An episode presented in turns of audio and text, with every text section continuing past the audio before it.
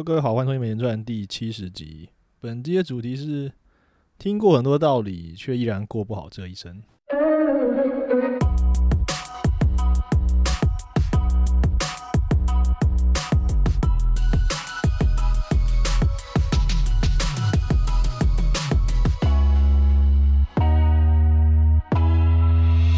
啊，这一集其实是已知用火人生道理的，应该要这一集应该是第一集才对啊，上一集应该要是第二集，但是因为就是一个一个 freestyle 啊，一个随性，没有啦，就是因为我觉得那个两难两难问题那个真的很经典，但是我真的是很久很久以来我自己也卡过，人生中也卡过非常多这种两难的想法，然后呃，我是最近才想通这个道理，所以很很想快点跟大家分享，但是我后来想了一下之后，我觉得。好像还是应该要先界定一下这个人生道理的东西，因为我不希望去散播一些呃，我觉得不好的的资讯或不好的想法哦。好奇怪，反正就是我我我想要我想要给大家一个使用说明书啦，应该是这样子，就是到底该怎么使用啊？那这一集的标题呢？听过很多道理，却依然过不好这一生。这是中国的一个非常有名的作家，尤其是受呃十年前的年轻人喜欢的啊。韩寒哦，这个人现在台湾应该是没有很红了啊，十年前还有点知名度。我认我认识这个人是还蛮传奇的哦，都说我说我自己很传奇，是说我是某一次在台大的时候，每某一次翘了某堂课忘记了，然后我去图书馆里面就是翻书，那时候我还是一个比较呃，我其实这辈子不管言行举止还是穿着打扮都跟文青没关系，但是我会去翻一些。文青可能会看得出，就我跟他们有点交集，但是我非常不喜欢那些人哦。那那时候我去翻硬科文学杂志哦，如果知道这这本杂志人，基本上你对大部分人来说就已经算是比较文青了哦。因为现在台湾已经很少那种纯文学杂志哦。硬科算是我也不知道是念硬科啊，硬科，反正就是印章的印，然后刻字的刻那个字。那本就是里面会有一些比较文，真的很比较，真的比较偏纯文学的东西。然后里面刚好有。一张是他会去有一个有一个篇有一个栏位，他会去连载一些小说。但那个小说很有趣的是，它是连载别人的单行本小说，它也不是以前那种章回或者什么那种，就是每真真的是每个月连载。他他他就他就连那一期他就刚好连载韩寒的呃某一本小说，应该应该是一九八六那本小说的一一段一章。然后我这边翻翻看，我觉得哇靠，这怎么那么好看？就立刻去买那本书回来看，然后就变成算是韩寒的书迷了。然后他后来已经变成他现他现在已经变成在拍电影的啦，所以呃，就跟台湾的什么九把刀什么一样，反正现在大家都纷纷发现，呃，就像之前古来讲过嘛，他说如果你真的是一个你觉得自己你是个很有知识，你是个很有很有些一些专业的人，在这个时代最好的变现方法绝对不是写书，因为写书真的超难赚。我记得我之前在那集呃讲这个。那个双十一意外打倒了这个网络书店的这件这这件事情，这件事那那集里面我讲过说，其实你去研究过这个出书的这个版税什么之类的话，你会发现写书真的非常不划算。呃，虽然你可以看到，诶，国外什么 J.K. 罗琳不是当年写《哈利波特》变成比英国女王还有钱吗？对，那但是那是在国外，而且因为他的书是英文的，所以英文可以卖到全世界，那个阅读量是好几倍好几倍。台湾的话，如果你出书，然后你充其量最容易的就直接卖到中国大陆。可是中国那边的书价比台湾书要更低，你在版税上一扣，然后什么什么扣一扣，真的很难赚到钱，真的很难。在台在中国可以，在中国你可以写一本书，然后你热卖的话，也可以推，真的可以变富豪。他们有所谓的作呃中国作家富豪排行榜，那时候韩寒啊，什么郭敬明那些人都有上，但是很快就发现其实这个东西真的是不好赚哦，而且你写了很多，就是现在人的影，现在人那种娱乐的享受已经已经改变，从。从书籍变成影音感感官，就是什么 TikTok 啊、抖音啊、Netflix 啊、blah blah blah 什么 YouTube 啊，反正就是大家都看影片啊、听。呃，虽然 Podcast 算是一个，我觉得我都觉得 Podcast 算是一个中间，就是你不用用看的，但你可以用听的，但是你又没有那么累。它是，可是我老实说，我其实我自己对 Podcast 的，我我每个人你不同的理由啦。我录 Podcast 理由就是因为我觉得做影片太累了，不然其实我是蛮想做影片，但是影片真的好累哦。首先你必须电脑要够快。你要剪一堆素材，然后又要呃上字幕，上字幕最痛苦的，所以我真的觉得那个真的是除非你有钱有闲，然后或者你就外包给别人做，就是不然的话，我真的觉得很厉害啊，那真的是要专业去做。但是说到这个，我其实我我有在看老，我我我我算我算是老高的忠实粉丝哦，呃，可能有人会觉得，啊，你怎么看这种就是怪力乱神的东西？哦，没有，我我是我是用一个纯粹完全不同的角度在欣赏他。我是觉得他真的是一个，他跟他老婆的搭配真的是我看过最强的双人组合，真的是超强的。就是那个那个东西算一种不知道是默契嘛？我其实有点，我好像有点懂了。不是有些女生喜欢看爱情电影，是因为她喜欢看那个什么男主角之间的什么化学反应嘛？就我很喜欢看他们两个人在那边的讲一些东西，然后他老婆会去。常会吐槽，或是或是或是他他就很天真的问了一个很确切命中问题点，就是可能所有人，包括老高，包括我的听众都没有想到问题，他他他老婆他老婆在下一秒就问出来，然后我们就我们就所有人一起傻掉，我就哎，你说的这个好像也对哦，这种感觉，就是我觉得那个太强了。然后老高的说书的节奏什么的也都是很值得学习的，所以我其实都是用这种角度去看他。至于他说的那些东西。大部分说真的，听完就忘记了，我根本不会记得什么。当然，我有学到一些什么什么阿鲁纳奇啊什么之类那些东西，可是我个人不会去记那些东西，因为我就不是那种，我不是那种 fan 啊，我不是那个，就像不是有人很喜欢那个什么，最近几年有很多很红的那个什么什么什么邪神，现在想不起来那叫什么克苏鲁哦，克苏鲁突然很红，然后就背他的神话什么啊，我就很不会背东西啊，就是我我是很喜欢文史人，但是我真的很不会背书，所以我其实是用我是。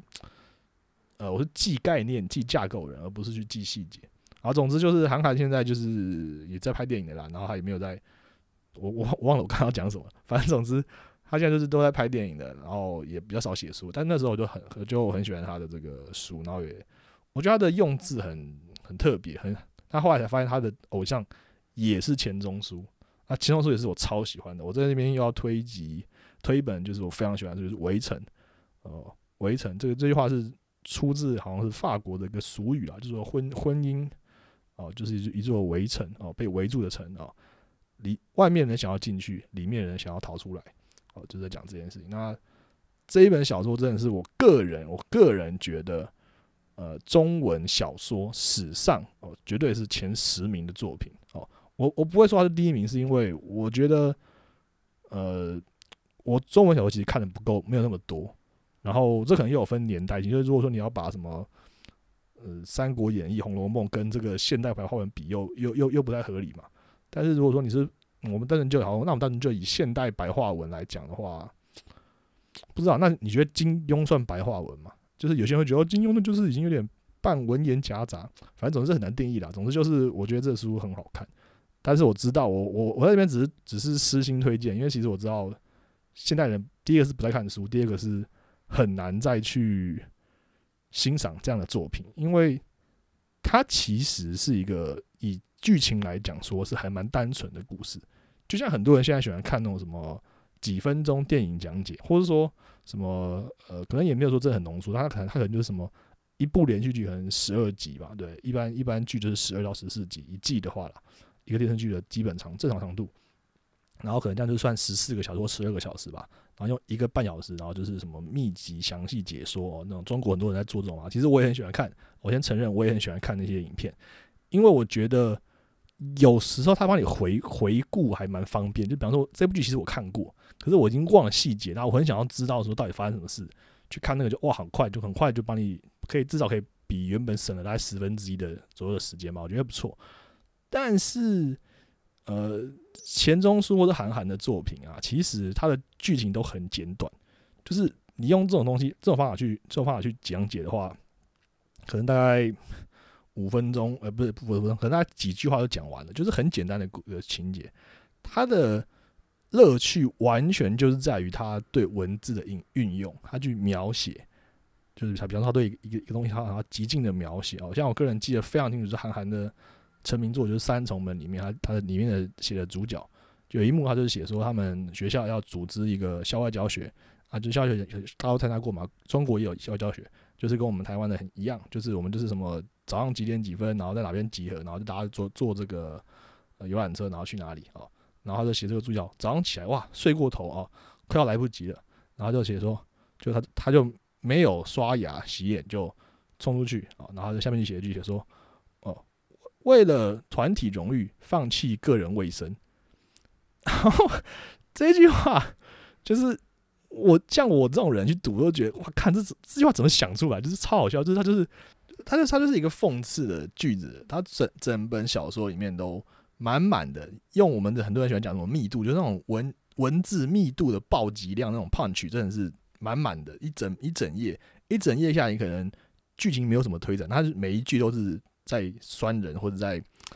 呃就是刻薄的描述一件事情，就是这种算是那种在玩文字的感觉。其实其实我觉得有一些喜欢听 rap 的人可能会喜欢这种，就是。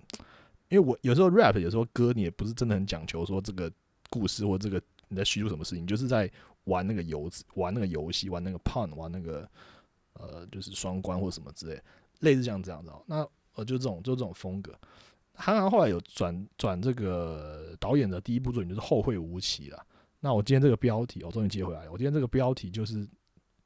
呃摘录自他那部电影里面的一句话。他的他他这个电影我也有看了，那时候我看了我也是还算蛮喜欢的。但是我也知道很多人一定不喜欢，因为他等于他是他有点文艺腔，然后再就是他其实里面很多东西都也都也都是，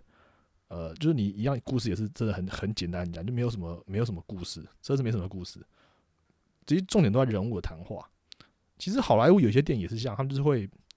我觉得这是看这很看个人啦。就是说，你如果你是喜欢那些去研究研究那些对白或者什么的话，你会觉得哇很很很有感觉啊。有些可能很多人就可能是说我只是想要看这个大场面或者爆破啊或什么的，或者什么动作片。那你可能就比较不适合这样的作品哈。那但无论如何，它里面这句话就我就觉得很有很多人，大家大部分人听了都会有点感触，就是说你听过很多道理，但你却依然过不好这一生啊，就是在有点比较哀怎么讲，比较淡淡的哀伤吧。就是说你好像我觉得好像我好像很努力去选的东西，了解很多事，但是我怎么人生还是还是过成这样子啊？那我今天就是有点要。他他这当然是一个，就是一个艺术呈现啊。大家我觉得大家可以不用想那么多，就是他可能只是有一点为赋新词强说愁，去营造那个就是那种气氛，那种文青忧郁气氛啊。但我今天就要有点那样子，呃，不解风情啊，来来严肃探讨为什么这个会有这件事发生？为什么你真的会觉得说，我哎对啊，我好像听过，到底为什么过不好这一生啊？那其实就是因为。我觉得很多市面上的书啊，或是这种什么成功学，或者什么东西，或者各种职场文呃职场的这种呃呃，像我们之前做台北夜话也是一样啊，就是他他夜话也也是希望给大家一些职场的，算是我们自认为前辈的一些意见，但是那都是我们个人意见哦。那其实我今天就要讲这件事，那不只是个人意见，为什么会可能没有用，可能对你没有用？答案就是因为我觉得很这些这些不管是卖课的还是说没有卖课，就只是。纯分享的人，他们都忘了提一点，或者说我不知道是故意还是还是忘了，就是他们就是没有提一点，就是其实每一个道理都有它的局限性。哦，什么意思呢？因为这个道理是人想出来的，对不对？就是不管你这个人是什么样的的来历哈，但很明显就是大家都可以想象，如果说今天两个人的的这个背景很不一样的话。他们想出来道理应该会差很多哦。比方说有一个人是那种呃中辍生啊，或者八加九或者什么的，诶，结果他后来就是呃 street 呃就是混混混街道，还有 street smart 哦，他有混这个，他有这种呃街道的街头的本本事啊。他们后来就可能比方说开做做生意或什么，诶，逆袭哦。虽然说学历很差，但他逆袭成为一个公司老板，诶，赚大钱。他可能是做一些营建业或者什么，不知道就是做生意也可以啦，都可以哦。甚至他自己做这个直播网拍。也可以啊，就是直播带货也是可以。反正我觉得，呃，就是职业不分贵贱这件事，真的是还蛮 real 的。我是我是没有不带任何那种政治正确的态度来讲。我是说，我真的觉得，呃，那是比较落伍的观念啊。就像我前几天跟我爸妈讲说，你们知道吗？台湾有个电竞选手，就是他之前有拿到这个国外的这个挖角哦，年薪六百万美金。六百万美金哦，请问你们几个人可以赚到六百万美金？那你还会觉得打电动没有用吗？哦，就是如果钱赚这么多的话，对啊，你会说他没有用吗？他其实也是很认真的、很认真在工作。他其实那个，你们如果看过电竞选手的受的那种训练的那种纪录片的话，你会发现他其实他们是超认真，就是每天都关在宿舍，然后早上每天打十几个小时。你每天打游戏打十几个小时，根本就已经不太可能说是在享乐了。你就是在那边磨练你的技术，就是说这边我知道怎么走位，这边我知道怎么放招什么的，那真的超累，那已经不是一般人可以理可以做到或是理解的程度了。所以职业分位这件是真的是真的啦。但我要讲的事情是说，如果一个就是 street smart 跟一个比方说什么哈佛哈佛大学毕业的博士，你去问他们两个人对于念书有没有用的道理，有没有用的看法，你觉得这两个这两个人看法会一样吗？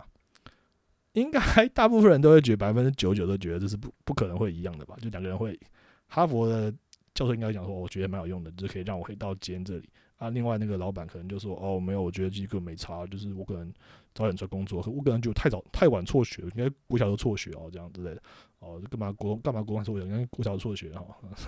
就是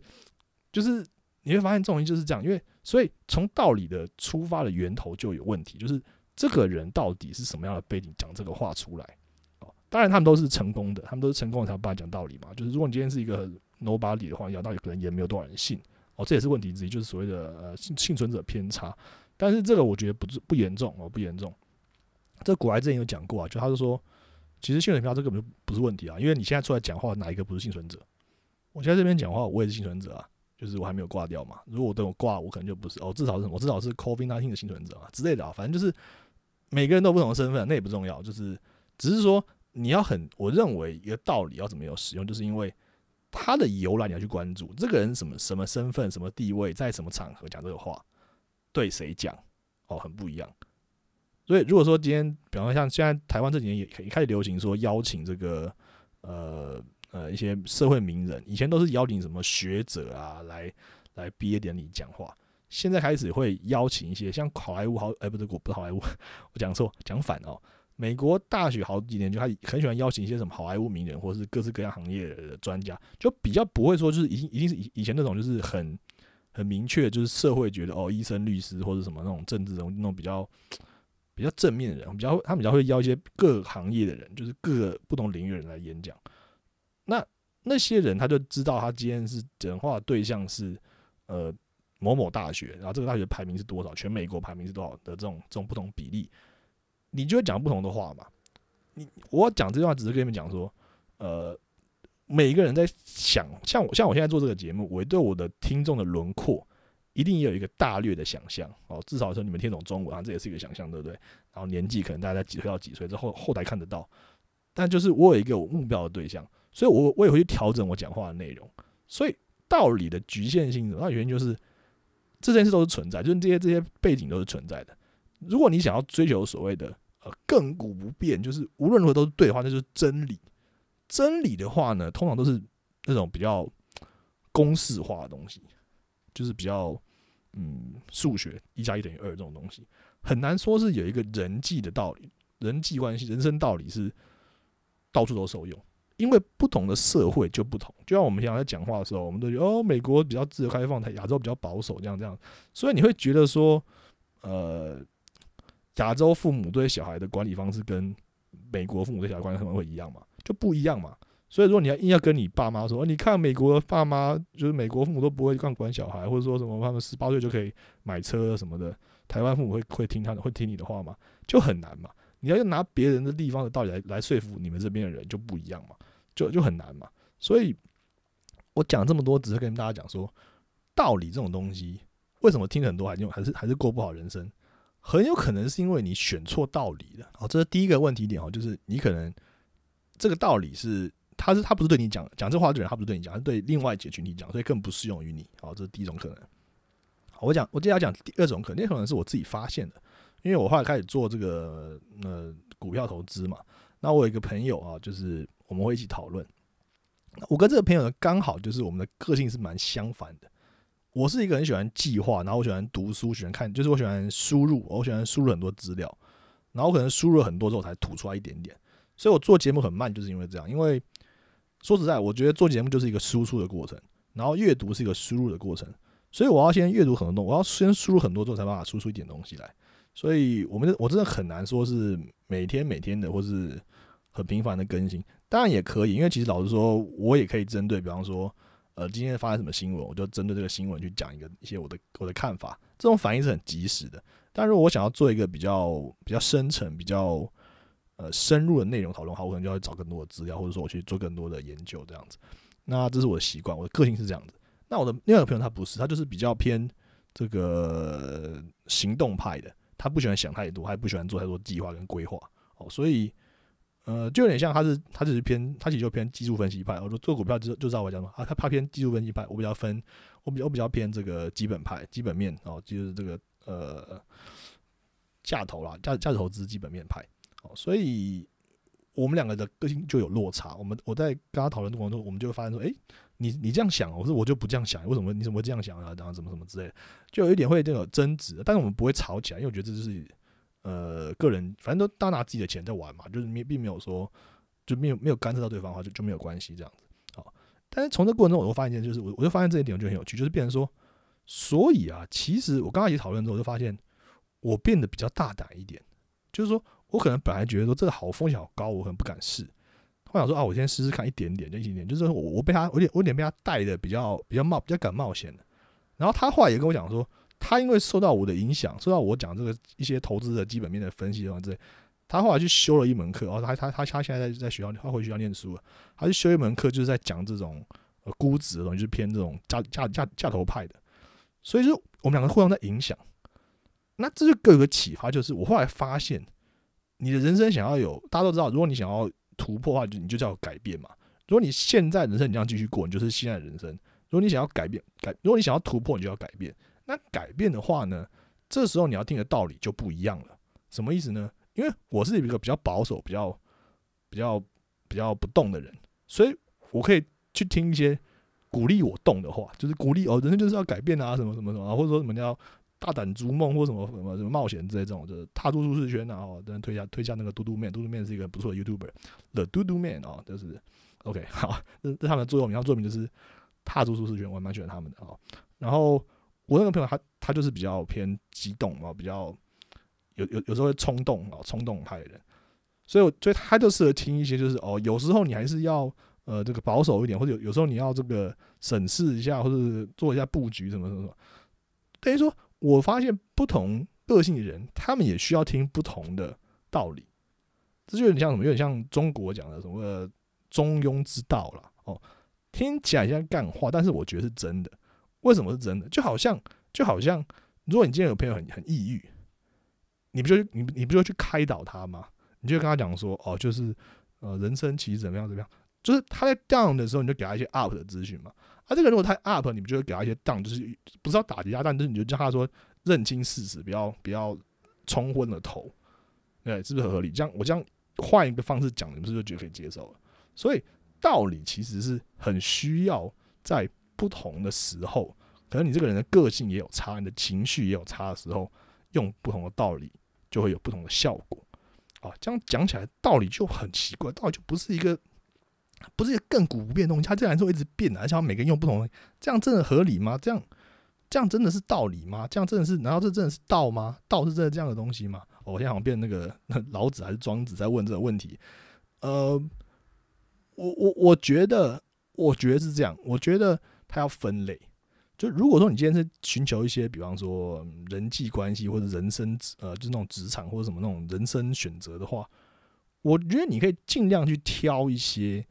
跟你的背景比较接近的人，他们讲的道理，因为这其实不是在听道理，他仅仅在找楷模。就是说，如果说，比方你今天是哦名校毕业，然后可能出国留学，海归派，或者说真甚至你待在美国，这种时候你去听，你在比方说你你美国学校毕业好，然后你待在美国工作，你当然去听美国那边的学长或是那边人讲的意见，比台湾人有用啊。你去问你去问你台湾的你大学，好叫你大学教授好了，除非他在美国工作过，他如果是一毕业就回台湾教书的话。他知道的资讯也都是十几二十年前的资讯，怎么可能比你那边去年刚毕业的学长更懂美国现在的就业状况？所以你一定是问美国那边就那边的学长嘛？就是你看我我把这些道理，就是一一一换换一个方向讲，你是不是大家都觉得可以接受？就是觉得哦，那那当然是问学长啊。可是为什么你有为什么你可能在另外情况下，你你你会觉得说哦呃教授的经验比较丰富啊，他是那种已经有留过学，我说他比较懂啊，人脉也知道，不可能啦。不可能，任何有不可能有任何一个他在台湾被子在台湾的教授会说他比那边的学长更懂说现在美国就业状况，那是不可能的。你去问张忠谋，他也不会知道现在美国就业状况怎么样，因为张忠谋已经回台湾那么多年，他都是他虽然以前当过那个德德州仪器的总裁，但是问题是他已经回来创业这么久，他不可能更他不可能知道美国现在那边的那个就那边的。他一定能，他一定懂产业状况，但他一定不懂那个就业状况。所以就问张忠谋说：“哦，Morris 哦，就是我我我现在想要去投投资肉投 IB 还是投资肉还是投资肉仪器还是投什么啊？”他应该说回来回来回来回来台湾台湾台湾嘛，去台去台积电这样这样比较好，这样这样最好啊，就是这样子嘛。所以你的问问题，你要呃，应该说你要找这种道理或什么，寻求寻求这个解答的时候，你需要的其实很需要考虑你的状况，所以我会给你这个建议，就是你去找你想要成为的人，照他的方法，照他讲的方法做，哦，这样会比较比较合理哦，因为你就是想要成为他那样子吧，听他话比较合理。那如果是一些人生的看，就是一些比较 general 的看法的话，我觉得这就跟你的可能甚甚至宗教信仰或者家庭观有关系。这种话，我觉得就是要考量我刚刚讲的，你要去想你的个性。你的个性像我是比较保守人，我可以，我可以，我在想要鼓励自己的时候，我可以去想，会，我可以去记下一些人生的格言，或者说哪些就是什么，勇敢踏出第一步的这种这种话，哦，这些话来鼓励自己踏出舒适圈，这种话来鼓励鼓励来鼓励我，就是等于说，我现在如果是面临一个处境，那我我有点害怕的时候，我就我在心里面跟自己讲说，哦，踏出舒适圈试试看，不然你会后悔，或者说。诶，就其实像，其实我脑子这边就有好几句这种话，比方说像我，但我不知道是谁写，因为我通常不会记是谁讲。他就是有一句话就讲说，就是他就是哦，应该是侯文勇吧？侯文勇那时候讲说，他以前医生嘛，他就他现在是当作家。他说他以前在这个医院里面，他就是照顾很多这些病人，然后后来这些很多病人很多人都过世，或者说快快要快要离开，年纪很大的，他就问他们哦，这国外有人做类似的，就去问那些参去访问那些人生人生快要结束了，他们的一些想法。他就会讲说，我人生中，嗯，我都是最对那些我没有，我没有，我从来没有，我没有对我那些做过什么事后悔，我都是对那些我没有做的事后悔。啊，这句话其实就是在鼓励你去做一些尝试，做一些就是踏出那一步。当然就有人算说啊，你这就是什么有漏啊，就是什么尊者偏差，你去干一些蠢事，比如说早就死了，所以根本不会活到现在。跟跟你讲这个道理啊，这当然也没有错啦。但是就是因为我是保守的人嘛，所以我本来就比较不容易死。那我再去做一点。稍微在我的保险保守的人看起来也是比较危险的事，就还是很安全。其实哦，那很很喜欢冒险的人，你叫他去做更冒险的事，就会死得很快。就是一个我不知道这样讲半天大家听不懂，就是这种梯度的问题哦，就是这种就是那种呃，你我们的那个光谱不同了。我在光谱的一端，他在光谱的另一端，冒险的另一端，那些人就是最好是保守一点，不要那么拼了。或者说或者说你有家庭之后，可能就要调整一下，类似像这样子。那所以我觉得这一集要讲的事情就是，我就想剖析一下为什么听很多道理还是过不好这一生，就是因为很多时候这些道理会互相矛盾，都是有名的人讲的哦，但是他们会互相矛盾，而且可能也都没有错哦，只是说你适用人不一样。所以我觉得道理是这样，就道这种道理就是这样。所以，所以老子不是讲说什么道可道非常道嘛？就是说，我我没我没有我没有这个我总总总结啊，但是我其实真的还蛮喜欢中国中国历史文化教材的，啊就这种中国哲学史。其实中国哲学真的不输西方哲学，只是说我们因为这个政治因素，所以我们我们过过去没有被发展起来。不然，中国哲学其实走的很前面，非常厉害，非常的先进啊！只能这样讲啊，就是他说“道可道，非常道”，就是讲说，呃，可以随便讲出来道理，就不是真的道理哦。所以老子的看法就是，他觉得我们这些都不是道理啊，就是我刚刚讲这种东西，其实只是一种一种人生指引，或是一种一种一种建议。真正的道理应该是那种就是。应该比较偏向那种永远的，就是普世的，就是所有人都觉得是对的，就是不管如何都是对的那种才是道理，可能是这样吧。我他意思可能讲，尤其《道德经》的解释也很多的不同的翻译法哦，就是就是很玄，就是很玄，就是这样子。那我认为，呃，可是我我觉得，我认为我们一般人在讲的道理并没有那么的严肃，我们就是讲一些哦，我觉得这应该要怎么样啊，就是哦，女生生气的时候你应该要安慰她，或是什么送她礼物或者什么之类的，就这种道理，就是一种一种。其实，比较像是应对机制，就是跟你讲说，发生 A 的时候，你要用 B 来处理，或者发生什么是 B 的时候，你要用 C 来应对。哦，就是这种、这种、这种，因为可能我们原本没有内建这个系统，所以我们必须要去学习说，哦，原来有人这样的时候，我要这样子做，哈，就是一个偏人际关系。所以，我所以我都觉得是人际关系的东西。就是阿德勒心理学教，阿德勒心理学就告诉我们说，我们人一生最大问题、最大苦恼就是这个人际关系哦。很多东西你可能以为是工作什么，知道你也是，其实你工作很多时候你也是因为不是工作难，是因为主管急和同事的鸟，就是这种问题。所以我觉得一切都是这样啊，这这是一个，然后这个就会很多道理说什么哦，劝人向善啊，尊重每一个人，你就发现说干你他妈转就是你这完全不想尊重他，你这你知道你要怎么尊重这种很烂的人？但你就发现说哦，就是那个道理哦，你要尊重每一个人啊，善待每一个人，你说干怎么可能？所以这时候你跟他，你跟那个道理就冲突了嘛。就是因为你没有办法去发我这个道理，因为这个道理就是你觉得这道理没没有屁用，没有鬼用。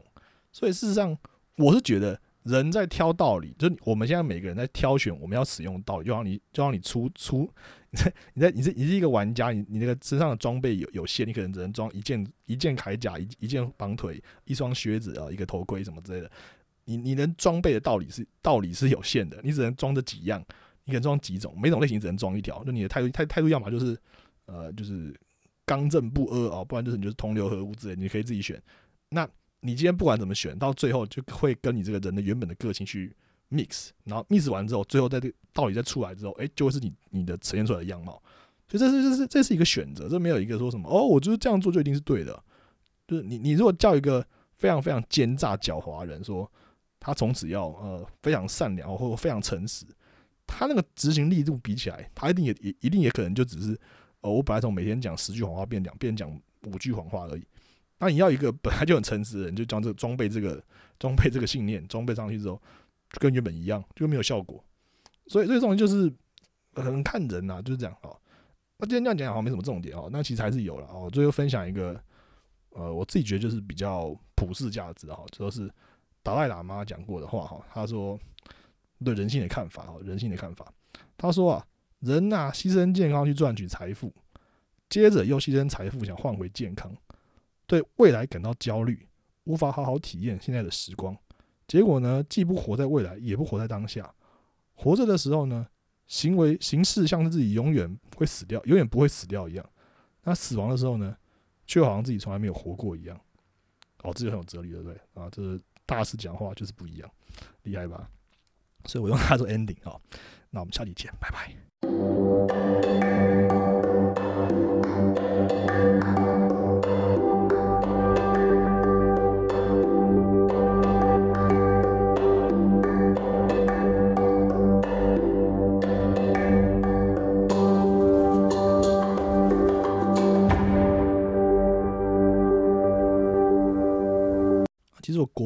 么时候？那时候老师叫我们喜欢背，叫我们背一些什么名言警句啊，说什么可以用在作文里面。但您别有从我从来我写作文，我算是作文非常高分的。我那时候考联考的时候，反正就是全国也前几趴啦，就是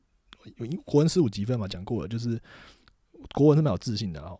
现在现在当然不行了，现在就根本不记得什么李商隐李商隐字什么，刚忘记了。但总之就是还蛮算蛮懂的哦。那作文也是蛮有。没有蛮 OK 的，还是要比一般人好这样子。哦，虽然我这几年慢慢觉得作文在退化中。哦，我写应该应该说写文章你在退化，也不是说作文，因为作文其实是某种